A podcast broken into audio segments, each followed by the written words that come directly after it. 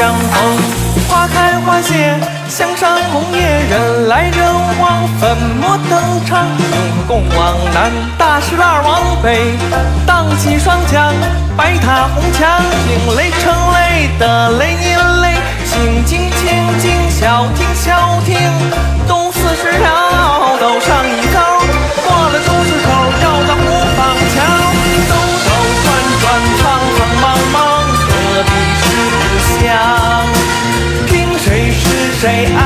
咋咋地，未必是荒凉。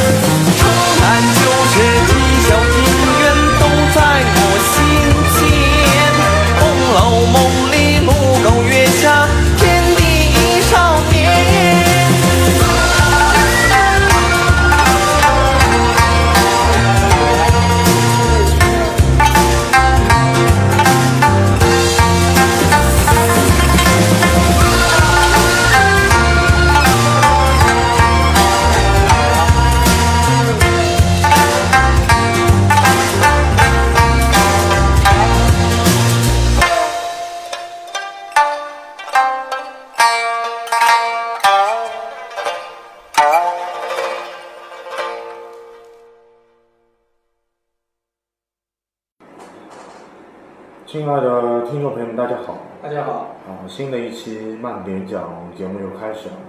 啊，今天想和大家聊一个类似于番外篇的内容，可能会聊到一些旅游的话题。因为我四月份的时候我在北京，就是旅游过一段时间，嗯，然后想和大家去分享一些在北京旅游当中的见闻吧。然后我今天呢，请到了我们的一位嘉宾，也是多次在北京是旅游吧，对对对，然后也看到了不少见闻。大家好，我是沃德。大家好，我是老周，我是今年七月份去的，暑假的刚开始的时候，大家家人去的嘛，呃，就是季节上的区别，也可能那边是春春天时候去，我是夏天时候去。对，那我是今年我我应该是第一次去北京嘛，你可能去感觉感觉怎么样？呃，首都人民的感觉怎么样？首都人民感觉那里就是旅游者是很多，然后可能这个城市觉得就有点灰蒙蒙吧，然后历史的城城市的底蕴就是很足。对对对，这是毕竟是一个我们网上要戏称帝都嘛，嗯对，是是这样，因为春冬季去的确有点灰蒙蒙，因为雾霾比较厉害那边，其实夏天去倒还好。其实北京夏天和上海夏天差不多，差不多感觉很热。我对四月份去的时候，那里的阳光光线也是很充足的。对，就是其实夏天感觉差不多。北京其实，呃，你要它天气好的时候是其实很难得的。一个夏天比较多，如果冬天你能碰到天气好的话，我有一年冬天去的，能碰到天气蓝的话，第一次去北京好像就是冬天去的，天气蓝的话是不容易的。那个时候雾霾太厉害了。现在可能北京也在改善这个问题，就是说，那工厂啊什么都要减排，所以让首都的空气更好。但是没有办法，一个是地理位置的问题。北京其实是个缺水城市，你不要以为北京的是什么样，它它是个北方靠内陆城市，很缺水。对，水肯定是很缺，所以它造成它那个呃沙尘暴啊，或造成一些雾霾，肯定可能是一些工厂造成的，这个沙尘暴是很厉害。呃，这方面日子他们也不好过。就就我旅游的这个四五天，就是去的地方最多的就是各种公园，嗯，对，各种公园。北海公园可以看到故宫，故宫的一个造型，包括天坛公园，嗯，天天坛是我第一天去的。对，天坛公园，这些都是历史呃呃一个文明文明的一一个建筑嘛，都是天坛，包括北海公园都是，对吧？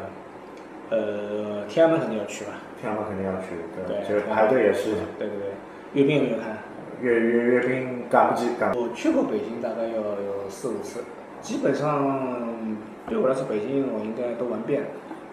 长城啊也去过，包括因为一次可能可能一次肯一次不够，一次肯定不够时。间是不够的。北京是一次肯定不够的，然后像现地方太多。现在的话，你如果要在北京预预约故宫的话，要提前几周来预约。你如果临时要去去故宫是去不了。对对对，我第一次去的时候是一二年，然后一五年去过，呃，然后中间还有什么什么时候去过？我今年也去过，我前两年也去过。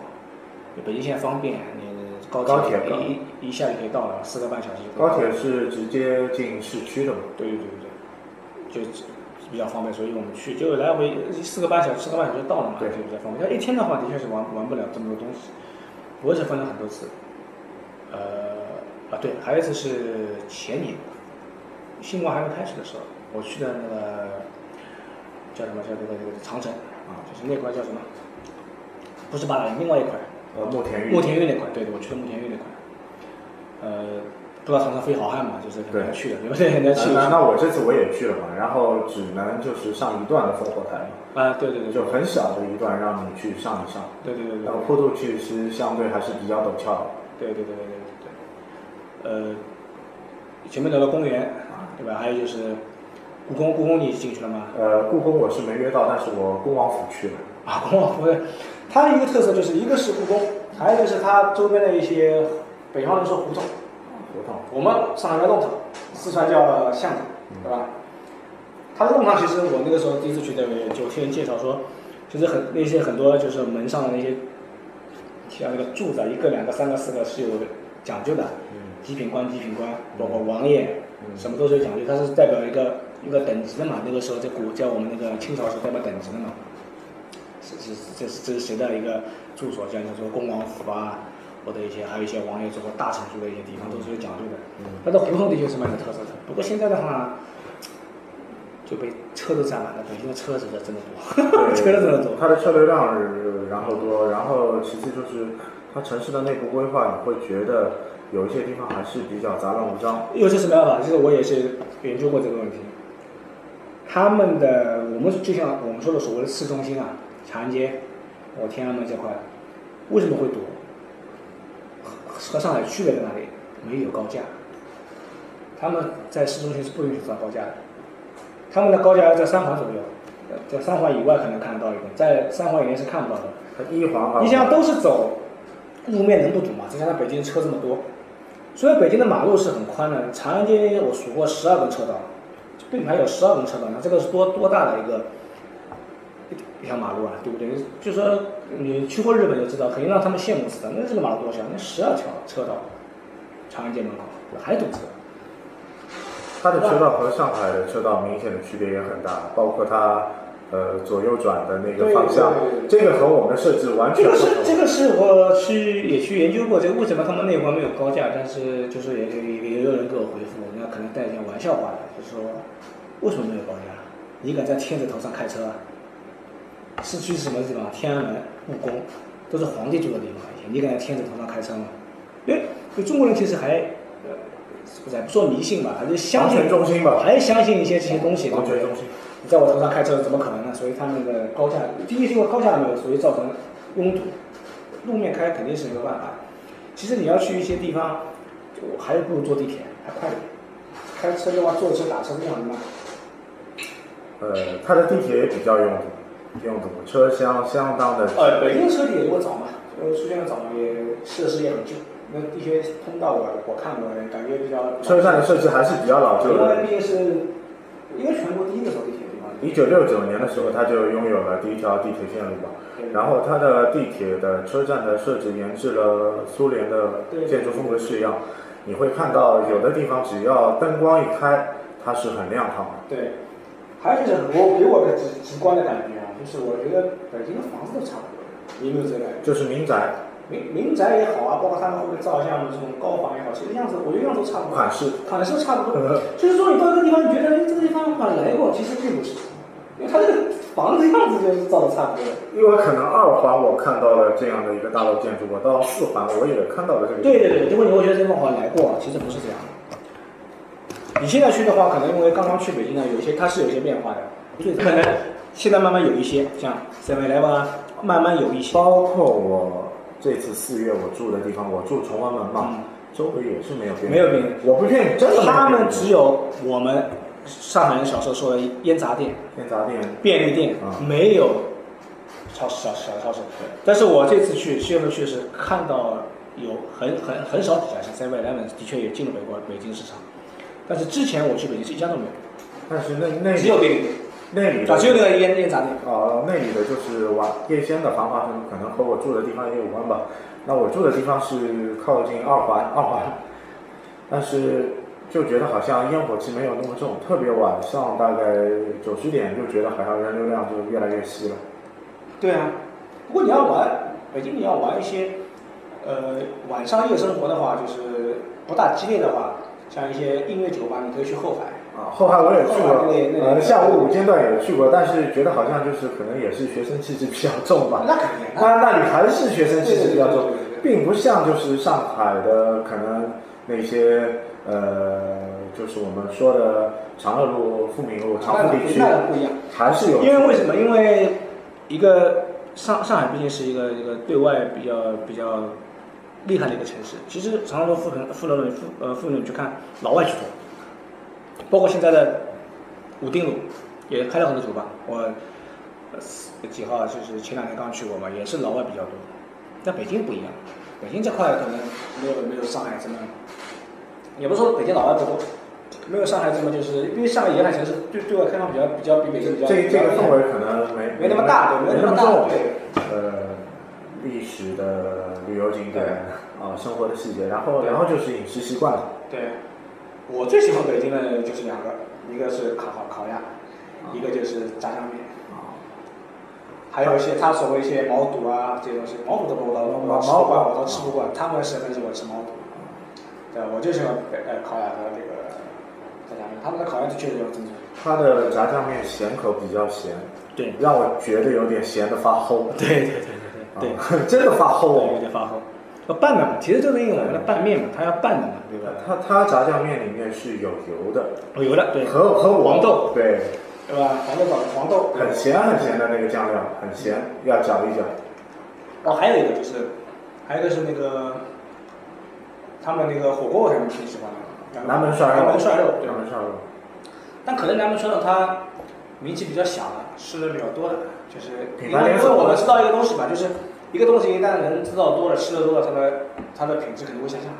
其实北京还有很多这种类型的涮肉，只不过我们只听到过那种涮肉而已。可能全国人民了解最多的南门涮肉，就像全聚德烤鸭一样。对对一样的，全聚德其实也是一样，它的烤鸭品质其实也有点下降，并不是像以前那么好，因为吃人太多了，对吧？就像我们上海一样，你知道城隍庙，城隍庙的小龙，小龙很难想啊，不在城隍。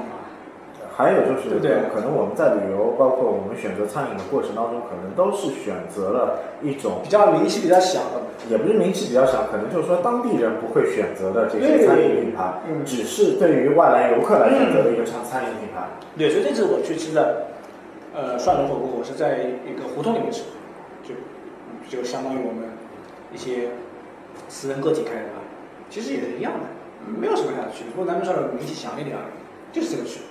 包括烤鸭，我也不建不建议你去吃全聚德的，对吧？就呃，可能现在说起来人又多，排队人又多，又不好吃。嗯烤鸭多，北京遍地是烤鸭，遍地炸酱面，这是特色。对，我就这样跟你讲，你在你在那个故宫周围你去逛一圈，长安街周围逛一圈，都是做烤鸭，做做做那个烤鸭、炸酱面、对驴肉火，烧，都是的，啊就跟青岛到处有卖啤酒一个道理。这次这次这次我是去的青岛，再不去北京，就是北上南上北向北上嘛。啊，青岛到处是买啤酒的，一样道理。你可不要跑到青岛啤酒的工厂里面去去搞这个东西？崂山啤酒，啊，崂山哪里都有，对不对？一样道理，北京也是一样，哪里都有烤鸭，哪里都有炸酱面，哪里都有涮肉。所以这个就是给没去过北京的朋友一个，现在网络也方便，大众点评什么都有，你不一定要选择名气小的，对吧？它可能没有以前味道这么好，不过是个名气而已。包括你讲全聚德是连锁，也是连锁，连锁。但不是以前单单一个人自己开的一个店，对不对？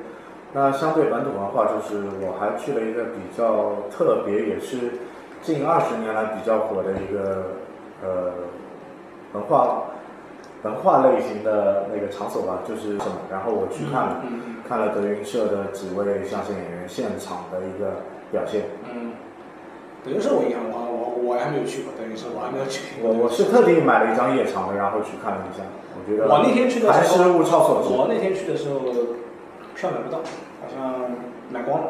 大石烂嘛，大十万，然后去就随便买一张票，大概一百多块钱，大概两个多小时，其实还是比较平价的，平价的。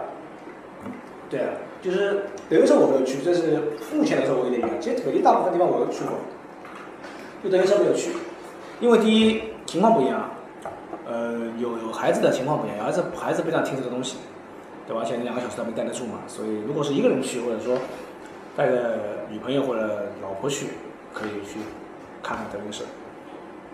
其实德云社并不是北京转天津的专利的，其实它的总会长在天津的，天津的对。他只是把相声这个传统文化呃对重新重重新在北京再发源起来，因为北京本本身也是有这个文化，只是当地可能说相声的人可能并不是那么多，也是外来的来啊，这。次去的还有什什么地方？像那些水立方什么有没有去过？呃，水立方没去，然后就是亚运村去过，亚运村现在已经是亚亚运村就是荒废了嘛，很很败落，很败落，很败落。了。我一五年时候去的是水立方，然后那个鸟巢，一五年去的。我是分几次嘛？第一次去的时候，鸟巢我是经过，第一次第一次去的时候，一二年去的时候是去的恭王府、后海，那个是冬天，后海是结冰的，那个湖面是结冰的，后海，然后呃，我比较仓促就去这两个地方。然后一五年是去了鸟巢，然后还有那个水立方，还有北京国安的主场工人体育场。你看，作为一个上海申花的死忠，居然还跑到呃，北京工人体育场。那那是问题问题就来了，你穿上海申花的球衣了吗？这个低调低调多少一点历史渊源，且比较低调的，这没有传过，只不过是拍了几张照而已。我这次去青岛，我也去他去的青岛黄海主场，嗯，那边去那边那边拍了几张照，对吧？然后，呃，一九年去的时候是天安门，还有那个，我我去我去看了升旗，天一九年时候我去看了升旗，我带儿子去看了升旗，早上四点半吧，看升四。四点半你能看看到升旗，其实你还是这个时间段还是比较他夏天比是较紧啊。他夏天是五点五十分。哦，基本上人就出来了，六点钟升旗，但是它有一个阳光，它按照那个阳光那个照着走。我冬天比较晚一点，夏天的时间比较早一点。四点半那边都是人了，就已经都是人排着队要准备看升旗了。如果晚去的话，位置就抢掉了。对，然后去了天安门和那个慕田峪，去长城爬爬了一圈。然后这次去就是，这次其实属于去的属于就是休闲旅游嘛，就随便逛了一逛，就是去了那个北海公园和那个天台。像像我颐和园也去，颐和园我没去，颐和园圆明园我也没去，但那个那个那个建筑，因为圆明园等于国耻嘛，我觉得这个东西没什么好看的，我觉得是有点国耻意义的，所以我没有。都都反正兜一圈吧，反正就就这几大。唯一我我我可能未来还会去一下就是故宫，故宫，我就我进去过，故宫不错的，故宫它现在改名是故宫博物馆，不是故宫。故宫其实是有点看头。它的故宫的旅游就是分布可能一天你要去逛完，其实也蛮故宫一天，故宫必须一天。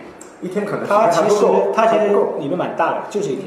我是一天逛完的嘛，我是一九年的时候去故宫是带儿子逛完的，包括其实我逛了整，其实可以说整个故宫，它的后面就是北海公园了。对，我故宫甚至逛到了那个时候很很就是很流行的那件事延禧宫里，延禧宫我都去到了，延禧宫也在里面。嗯，就是故宫，其实我觉得是值得一去的，但起码它起码一天时间，两天的话太夸张，不需要一天，基本上就可以看完了。还是陈述更多的就是历史底蕴的东西。像我们以前学的课本里面，最多的就是说你要到香山去看红叶，对 对吧？对啊啊，北海公园看故宫嘛，对啊，香山现在北海看公不到北海公园看日落看故宫也是抓时间段的，你要几点几点上上去对，是几点几点上去。北海公园看日出也可以，但日出太早了嘛，一般在看日落，呃拍日落的人很多，对吧？呃，一个这个是一个小孩，就是你说的看个枫叶，对吧？北京总体来说，就给我感觉也就是一个历史悠久、一个底蕴有底蕴的一个城市嘛，对吧？古都，王朝古都，就是给我个这样的感觉。可能就是细节和这些就是北京的老百姓接触的话，你就会发觉可能也就是和我爱我家，呃一些人物，包括闲人马大姐里面的一些人物，其实相似度还是比较高的。呃，很高很高很高。我我我我都会觉得有一点，可能我们音频节目当中可能会有一些黑话。看到胡同里面啊，就是说，胡同里面看得到乘凉的人，上海其实很少见，在门口乘凉的人很少见，他们还有半个板凳在门口乘凉的，我见过几次。但是在胡同里面，马路上面，在胡同里面还夏天看得到一些。就就就北京其实，它对一些老文化的保护其实还是挺好的，包括一些那讲乘凉，看到我们上海看不到乘凉的，对，哪里看到乘凉的？北京还有，但是的确有老人，年轻人不会干这个事情。对对。随着城市的高速发展嘛，大部分都是现代化的，可能很多的就是外来人口，导致这个城市的飞速发展。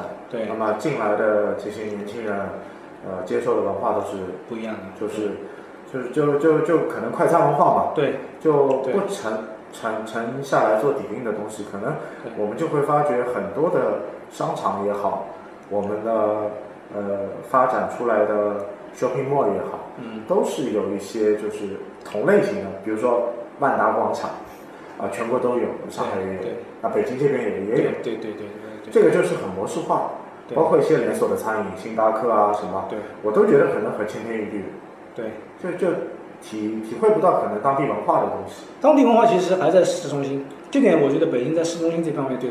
当地文化是保护的不彰的。虽然它交通没有去得到，这没法改变，这没法。这我前面我讲过，没法改变。它是为了去保护这块的。对啊，你想你去王府井可能没有影响，王府井其实就跟我们上海南京路、上海路差不多，只是一个就是市中心的一个购物的一个地方。它其实像你想天安门的环街啊，包括后海公园啊，那个北海公园后海这些地方文化，恭王府，它保护的其实还是很好的。这些建筑基本上没怎么动过，还是原来的样子。所以这点它。我觉得北京这方面做的不错，可能在三环以外，就是我们讲房子可能造的比较多的那种，那那那些地方呢就没有这种文化了。包括一些胡同啊，在市中市中心还看得到一些胡同，胡同里还居民还在，一居民，而且我听说胡同价格不便宜的。对，边缘胡同很便宜的。对，我知道，不便宜啊。呃，当时我们散客团有一个导游就在介绍说这个胡同你要多少钱，你猜猜看，他报了一个很惊人的价格。对。但但我说这个地方有有价无市，因为的确没市，因为什么？胡同就是什么？胡同以前就是整座整座房子都是，其实都是一家人家的，东厢房、西厢房、北厢房，包括客房都是自己的，就和石库门一样。就是以前就是跟石库门一样，就是后面变成了，就这这边一个人拆分到拆分每个每个每个居民嘛，对，这是跟上海是一样的，对。其实那个都是属于一个一个人家的。就越大，说明你就是在王宫里地位越高嘛，就是这个意思。这胡同也不是随便的人都能住。那那我们慢点讲节目当中还有另外一个友情嘉宾嘛，他最近十一也是到北京去了。啊，他说可能未来会插一段音频来说说他对于北京的感受。他他可能对于北京的情节就比较重。呃，那我们这期节目当中的后半段可能他会录一一点音频，来加入到我们这期节目的简洁音频当中的内容当中去。那我们后期再来做一个剪辑。哎，大家好，嗯，刚刚听了一个沃德的一个节目啊，就是我今天来还是来聊一下我对北京的一些感受吧。因为国庆期间啊，我是特地去了一趟北京。嗯，主要的话，其实我逛的一些地方，可能相对来说也比较冷门吧。因为我是住在望京，属于一个北京的一个东北角，算是一个互联网的产业园区，相当于上海的张江高科。在那块区域呢，休息日啊，就是特别是节假日的话，基本上是没有什么人，因为它主要集中的一些是像阿里啊、美团啊这些互联网公司嘛，所以它相对来说还是比较。在那段时间还是比较空，不过我问了一下我朋友，因为他是在美团总部上班的嘛，呃，那里的话有一个很很奇怪的一个很有意思的现象嘛，不知道上海有没有，就是他们那里打车最难打的一个时间节点呢，一般是在晚上的九点半之后，就是你晚上九点半开始打车，大概率情况下都是要打等到十一点半左右或者十二点，那你才能打到车，为什么呢？因为在那里的互联网公司，无论是阿里也好，美团，包括像 Keep 啊，嗯，很多的互联网公司吧，他们都有一个不成文的规定，就是九点半以后你打车，或者是你就是你打车的钱的话，是公司给你报销的。九点半之前的加班，如果九本九点半之前的你打车的话是不报销的。所以的话，你就会看到，等于说是会有一个很奇怪的一个打车的一个现象吧。包括的话，那里的路的话，你现在就是你在节假日看的话是非常空的。但是你一到了节假日之后，就是一到了节假日之后，就是正式工作上班的话，那个专车司机也跟我说，那里路的话是超堵超堵的，就是你可以真正感受到北京的一个拥堵的一个交通。呃，另外随便说一下吧，因为我坐北京地铁这段时间的话，做的相对来说会稍微多一点点，因为我第一天的话是从北京的。望京坐地铁一路坐地铁坐到了丰台区，这是一个什么概念呢？就相当于是你从五角场，就是在上海的话，你从五角场坐地铁的话，坐到类似于像古北或者是更西南，就是更南的一些更南的一些地方，就是说等于说是一个大对角的一个地方。因为我是去看我北京的一个。棒球教练，他也是在我们的一个就是画师电波群里面。反正这点我是挺感动的，因为北京他们关于那些呃棒球的氛围啊，相对来说真的是不错，因为他们有一些参加过奥运会的一些国手，一直在那里嗯指导一些小孩子训练啊。其实他们收入并不高，包括我那位朋友的话，他也是一位专业的一个儿童棒球教练。嗯，怎么说呢？收入确实不高，但是的话，他们还在坚持想把中国棒球给推上一个顶峰吧。因为他自己还创办了一个公号，叫“人民棒球”，大家的话可以去看一下。因为他是包括，但是有一个问题在于什么呢？就是我们印象中啊，就是说有可能上海也有一些棒球的团体啊，他们可能会比较关注 MLB 啊或者日本棒球，但是他们真正在做棒球的这些人的话，他们其实看的就是。国内棒球关注的就是国内棒球，包括全运会的比赛，国内一些少儿比赛。因为为什么他们会只关注中国棒球，并不是他们是井底之蛙，或者是怎么说，只是他们觉得美式棒球或者是日式日式棒球的话，对他们来说，至少是对于他们这个行业来说，真的是没有任何的借鉴的意义，因为这个大环境根本比不了，真的是如此。所以的话，你有时候想想啊，还挺凄惨的。因为我在丰台棒球场的话，还跟他聊了很长的一段时间。因为我们坐在棒球场上，嗯，边看着比赛的话边聊。他也跟我，嗯，怎么说呢？也说了很多吧。他说，虽然北京现在发展的很好，但是确实在最对于他们这个棒球行业来说，真的是一件挺苦恼的事情。就是你可以看到周围的丰台一。一会儿的话会有很多高楼耸立，但是他们这块的嗯棒球场的话一直没有得到一些很好的维护或者怎么样。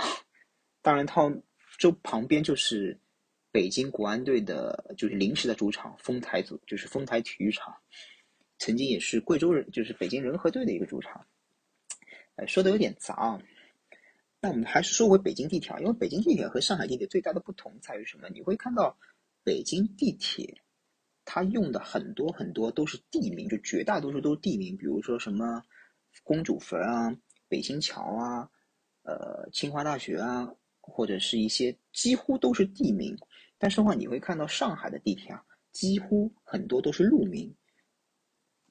地名比较多的上海地铁的话，我印象中就一号线。一号线的话，你看它，比如说有锦江乐园、上海南站、徐家汇、上海体育馆、人民广场，还有。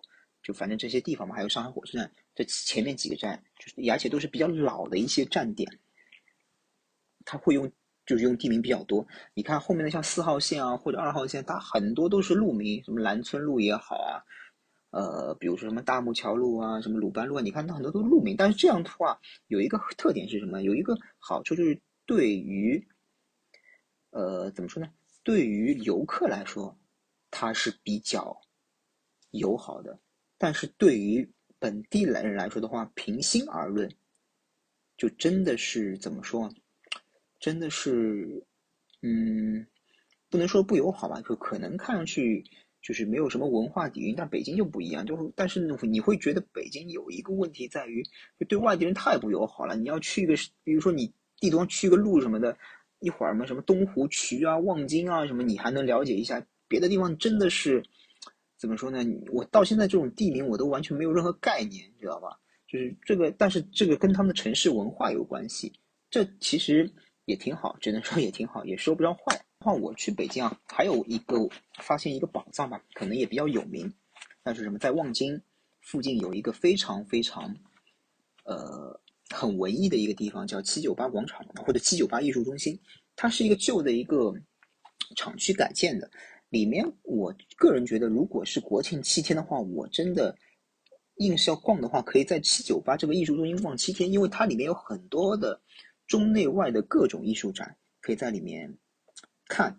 因为我是看了大概两个展吧，一个是呃雷曼，就是一一位西就是呃西方的一个现代艺术家的一个雷曼的一个展，还有一个也是一个类似于挺小资的一个展。我看了两个展，大概是一场展的一个价格大概在一百五左右，我觉得还是挺看上去还挺不错的。我可以稍后的话把照片发给沃德去，就是你可以贴在比如说他的公号啊，或者是贴在那个整个的一个介绍，就整个的一个节目介绍中。嗯，反正的话，我是觉得，但上海的话也有这些，上海也有一些条件，其实上海更适合做这些，但是做的真的这方面还不如北京。你像上海的话，一九三三也好啊，包括像其他的一些地方的话，也可以做出来，但是的话，真的不如北京。嗯，上海有一个有一个看展的地方的话，包括在顶马马戏团的歌曲中也唱到过，叫莫干山路。莫干山路有一块地方的话，它是应该说是一个棉纱厂，就苏州河一块棉纱，但是它的地方实在太小了，太拥挤了。因为我跟我朋友逛的时候的话，就我们在逛七九八的时候也会提到这个地方，其实跟莫干山路跟它很像。莫干山路搞得很好，但是莫干山路最大的问题是什么呢？它的地方实在是太小，太局限了，有可能是内环以内的地方啊，就是寸土寸金。就是只能腾出那么一小块地方让你去做这些，可以说是不赚钱的事情吧。因为怎么说，七九八的话，它相对来说的一个地地方还稍微比较偏一点，就远有点远，稍微远离市中心。但是整个整个的一个文艺啊，比如说里面有吃的，有很好的一些很文艺的饭店，比如说有看的很好的一些展，包括它里面的整个的一个艺术氛围做的真的是真的是很不错。当然了，呃，北京除了这些之外呢，我最喜欢的可能还是就是肯定要跟一些红色的一些景点有关。我这次逛的一个红色景点的话，就是军事博物馆。这个军事博物馆真的是集合了呃我军的所有战士的各种怎么说呢？各种的珍贵的文物吧，包括一些呃当年在。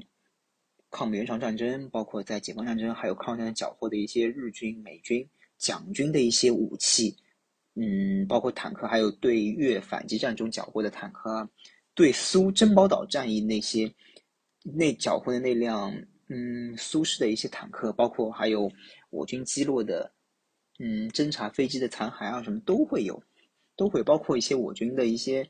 呃，最新的一些就是一些装备啊，什么都会有，这个可以真的是可以值得去看一下。最近好像还在，就我去的时候，最近还在办一个，等于说是抗美援朝的一个主题展，包括有一些抗美援朝的珍贵的文物，包括像长津湖，呃，一些连队的怎么说呢？一些还原的一些雕塑，大家可以真的可以去看一下，其实非还是非常感动的。呃，聊了这么多啊，就是最后的话，其实。可以说一下，呃，怎么说呢？北京的胡同，但是我个人其实对北京的胡同啊，真没啥，真没啥特别特别的感觉。因为我觉得话，北京的胡同啊，就是生活的一部分。因为可能我那时候小时候逛上海的弄堂逛的也比较多，所以的话，我觉得北京的胡同，就这是我自己个人的想法，就是北京的胡同也好啊，上海的弄堂也好，其实。也就是城市的一种文化，嗯，我还真没觉得有什么特别特别亲切的一个地方吧，只能这么说。哎，另外我再想想还要聊点什么呢？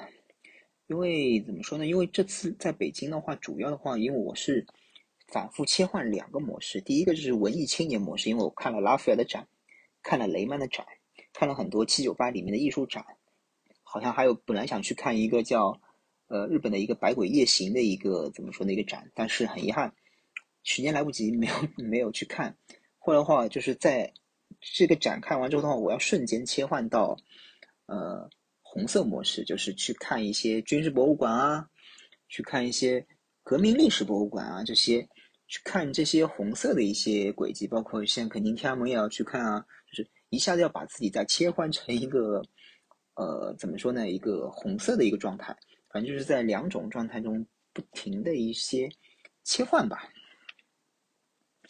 呃，对了，我想起来了，就是北京有一个很不方便的一个点在于什么？可能是他们的就是理念的话跟我们不一样，就是说上海你可以随便可以看到，就是就我们家这种很偏的地方吧，就我们家这种地段也很偏的地方的话，你在我们家我随便数了一下，周围起码有六七六到七家二十四小时便利店，但是北京望京这一块，我别的不说。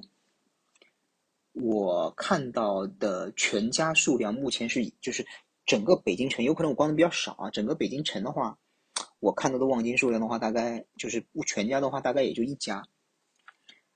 就是七杠十一的话，我目前在我整个望京的话看到三家有没有？差不多，很大的一个大望京地区哦，它只有三家便利店。罗森的话，目前我在北京就看到一到两家吧。它有可能别的便利店稍微多一点，但是真的是不像上海那么方便，也也是有很多朋友跟我吐槽，就是北京的便利店太少的一原因。但是他们怎么说呢？因为我朋友是美团总部的，他跟我说，可能北京人更喜欢网购消费啊，或但是我个人觉得，网购消费远没有你走出去到便利店买样东西那样方便。但是这可能是跟我在上海这样的一个生活习惯有关系吧，好吧。嗯，其他的话没有。如果的话，我这里做一个广告吧，做一个广告吧。如果大家觉得好的话，可以去关注我刚才说提到的一个微信公众号，叫“人民棒球”，因为真的是可以看到，呃，很多的一些中国的一些棒球人，他们在关注自己国家的棒球，希望提高自己国家棒球的，呃，怎么说呢？实力也好什么，因为我们可以说一下，中国棒球在实际在世界上相当于，比如说瑞典在世界足球上的地位，或者丹麦在世界足球上的地位。你说它强吧，也不是很强；但是弱吧，也真的不算特别弱。嗯，另外的话，可以就是关注一下我们玄宗老师的有一档节目，叫我有个朋友，在喜马拉雅也可以搜到。呃，今天就到这里吧。感谢沃德让我参加这次北京的一个节目吧，拜拜。啊，那我还有一个内容，就想顺着北京这个话题接着聊下去，就是说，北京你有没有去逛过我们相关 AC 级的玩具店，或者是一些啊周边的一个产业内容呢？北京的话，其实逛这个的话，好像我是没有专程去逛过，但是有见过。我知道北京好像有个夜市。潘家园对潘家园有个夜市，他是专门卖一些二手二手玩具的，就老玩具。这个我没有去，因为我们就就那天就是基本上去王府井上面有一家，呃，卖魔魔魔玩的，就是一家店去逛了一逛。包括我也看到了，就是我们国内知名的一个品牌，现在在北京挺火，岸源。岸源。啊，这个柜台挺大的，做的。嗯。对。他总部是在北京，有办办公大楼，销售体系也很完善。其实就是。我们小时候三点五寸冰人嘛，三点七五，他现在就是自己啊，三点三点七五寸冰人嘛，就是等于自己兼中国人自己搞了个品牌做安全，他的柜台蛮大，这个对我印象蛮深的。其他的就是他这个店体积蛮大的，好像分两上上下两层，但是一般就是只能逛逛，因为价格的话你也懂，对吧？实体价格肯定是跟网络价格是不一样的，肯定是要贵很多嘛。这个就是个体的差异性嘛。对对对对，我记我就去了这王府井上面一家。呃，当时我在崇光门的时候，我们 ACG 群里面有一个群友就说。啊，崇文门有一个什么店，叫在 social 里面嘛，然后我也没有进去，但是另外一个 A C 上的老朋友就说，那店可是黑店。对，这个这个也说的很明买这些东西的话，你还是要呃比较熟门熟路了，其实哪里都一样，只要熟门熟路的，有些东西也只能看看，你不能说去看这个，去去对，去那个那个东西。这这个其实和上海一样吧，就是说你如果作为一个游客的话，你来线下的实体店去看去逛，嗯。可能看到的价格可能心里会一惊一咯噔。对。只要你有熟眼的话，这个价格心里应该有谱，对对对吧？对对对一般会和你心理价位有极大的落差，对。这个落差感比较大的，对。对吧？这个因为我觉得也没没必要去细究这个价格是多少，对只是我们做一个讨论，你可以体验一下，就是逛商场啊、逛实体店当中的一些情怀啊，或者去感受一下这个烟火气。对，关键是还是感受感受一下吧，感受一下这个烟火，就是也不是烟火气，就是感受一下风格嘛，就是怎么讲，就是这个店，北京的这个这种动漫的这种店什么风格的，对对不对？是怎么样的？对，为什么它的开会开在王府井这种热闹阶段、这样地段，就是这样一个感觉嘛。包括北京更有意思的一个特色就是北京的早餐，啊，对，早餐对，早餐没有欲望。啊。鸡蛋灌饼啊，对，一个是鸡蛋灌饼是一个流派的，还有就是就是喝那个豆汁儿、炒肝儿。豆汁儿，豆汁儿我喝不惯，啊，豆汁儿我没喝。我是喝，惯豆浆长大的，豆汁豆汁喝不惯。胶圈我吃过。对，一个豆汁，一个毛肚，我吃吃不惯，喝不惯。啊灌饼还行，鸡蛋灌饼其实还可以，对，包括他们的油条跟我们是不一样，他们油条比我们大。对。他他们的脆饼其实比比上海的脆饼要好。不一样，北方总北方和我们所他们所谓南方都多少是有区别的，南方比较细致一点，啊，他们可能比较厉厉害一点。其实总体在北京的餐饮消费的价格要比上海要便宜，啊，对，相对的话，相相对至少便宜百分之三十左右。啊，基本上是要便宜一些一点。对，这个什么呢？很明显很明显，很明显。我一开始以为可能我我在那里的消费可能还和上海差不多，想不还可以。反正你要看你消费什么的呀，它的那个东西贵啊。对对，相对相对来说就是消费比较普众的话，就是都都差不多。对，就是北京，反正基本上就可能未来还会去一次。如果你想把东西呃都玩光的话，那肯定要去走一次肯定不够啊，因为你不可能一下子去玩这么多地方。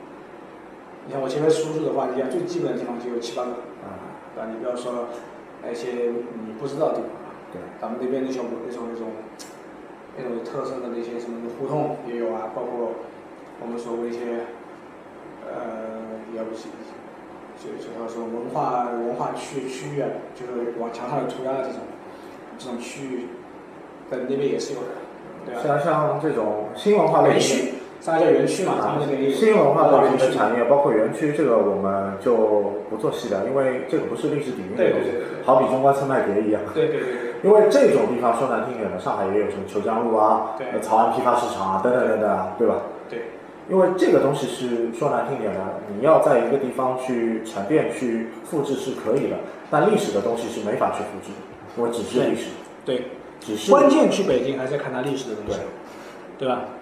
就有很多很多朋友觉得上海也是看历史的东西，城隍庙、龙华寺龙啊。华寺啊、静安寺啊，都是历史的东西。但你看高度发达的地方，可能就是东方明珠啊、金茂大厦啊，对啊，这这一块的地方。对啊，就像我们去北京看天安门是一样的，对？还有就是说，我发觉中国旅游的几个大大特色或者几大城市，我们会去走去找，为什么？就是说，可能这些城市都有租界，好好比青岛一样，对，包括听到有德国租界吗？包括你去哈尔滨、嗯，大连、对天津、广州、上海，对都是有一个租界的地方。对，就相对有租界的城市，可能它的发达程度，它就是对于外来文化的一个吸收，嗯可能要比普通的城市要好。那那那是肯定。就像我讲，上海老外多嘛，就这个道理嘛。你看酒吧，它酒吧为什么特色跟北京是不一样的？老外多嘛，对吧？你看你随便一个种，呃，酒吧街上面都是基本都是老外，就是这个区别了。但那租租租界文化好的地方就是说，你可以沉淀更多舶来的文化内容对，然后就是说，我们可以在呃同样的某个年龄年代，比如说三十年代，我们可以看到好莱坞的电影，对对，就接接受很多新文化的东西，对，就可能产生了文化落差就没有那么大。总之就是北京，呃，历史底蕴保护的还是可以的，呃，值得一去。对，要了解北京文化的话，呃，是值得去看一看，值得去逛一逛的。对，这样呃，还是那句话，就不到长城非好汉，再怎么你也是爬一次嘛。对对对，那个不管不管你是哪一段吧，呃，都去体验一下。爬一次嘛，对不对？天安门也肯定要去看一看对吧。咱不上，咱们讲不上，不上乾隆嘛？怎么。还还有我们伟大领导人的，对吧？纪念馆，对对吧？都可以看一看。那我们这期北京的相关节目就到这里结束了感谢老朱今天的参与谢谢各位听众的收听再见。再见。